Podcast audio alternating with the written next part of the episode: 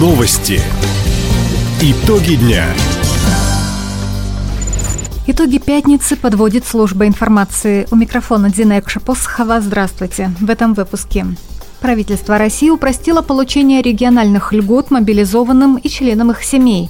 В крае развернулось производство подъемных кранов. Цветы с трех континентов поступят в Хабаровск перед 8 марта. Об этом и не только, более подробно.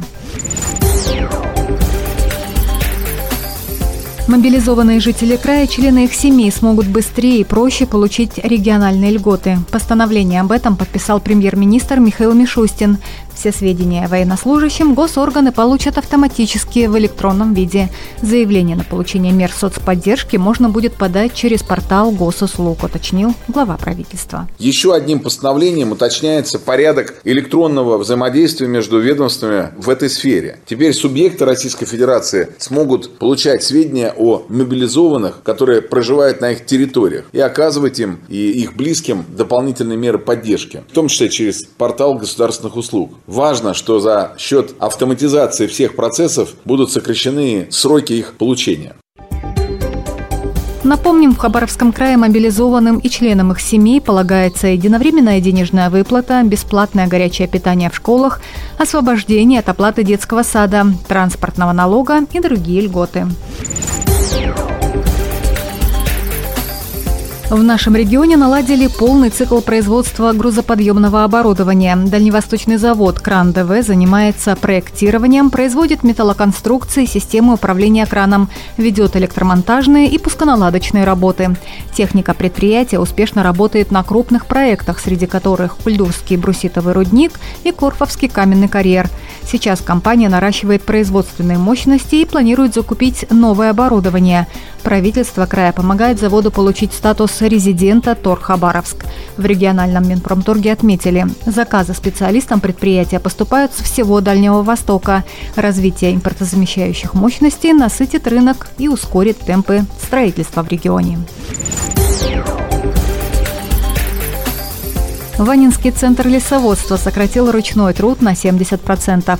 Многие процессы удалось автоматизировать при поддержке Краевого агентства привлечения инвестиций и развития инноваций, говорит генеральный директор Ванинского центра лесоводства Вадим Москвичев. Мы определились с параметрами теплиц, запустили линию высева автоматизированную, разработали свою технологию по выталкиванию сеянцев из кассет, из аэроблоков и достаточно успешно ее опробировали. Следующим этапом будем разрабатывать биологическую защиту и добавление микоризообразователей для улучшения приживаемости наших сеянцев на месте высаживания. Процентов 95 мы должны получать за счет автоматизации и других систем инвестор планирует выйти на полную мощность 10 миллионов сеянцев в год. Отметим, Ванинский центр лесоводства – это единственный в России круглогодичный комплекс по выращиванию сеянцев хвойных пород.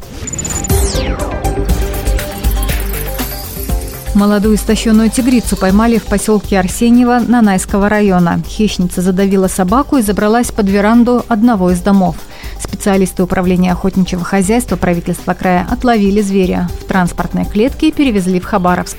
После животное направят в специальный реабилитационный центр в Приморье. О судьбе уже четвертого конфликтного амурского тигра рассказал в своем телеграм-канале глава региона Михаил Дегтярев.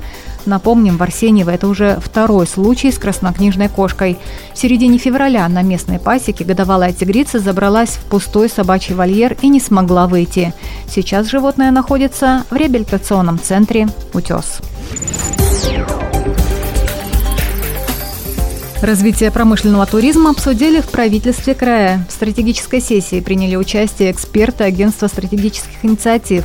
До этого они посетили 8 региональных производственных площадок и дали рекомендации по разработке плана промышленных туров.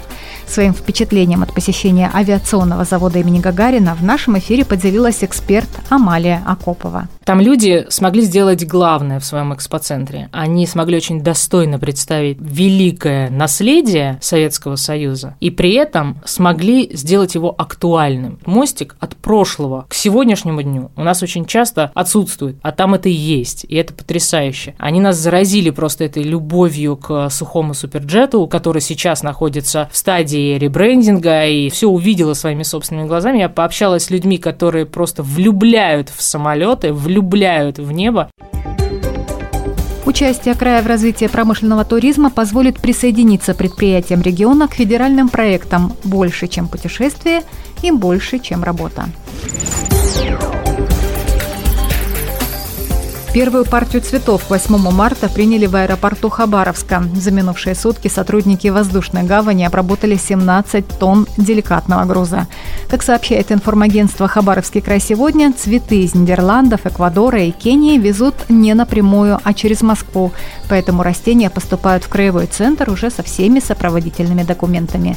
Также к празднику появятся и местные цветы. Хабаровский горзеленстрой – вырастил почти 10 тысяч тюльпанов. Как пишет Хабаровский край сегодня, цены в цветочных магазинах остались на уровне прошлого года. Таковы итоги пятницы. У микрофона была Дина Якшапосхова. Всего доброго и до встречи в эфире. Радио «Восток России». Телефон службы новостей 420282.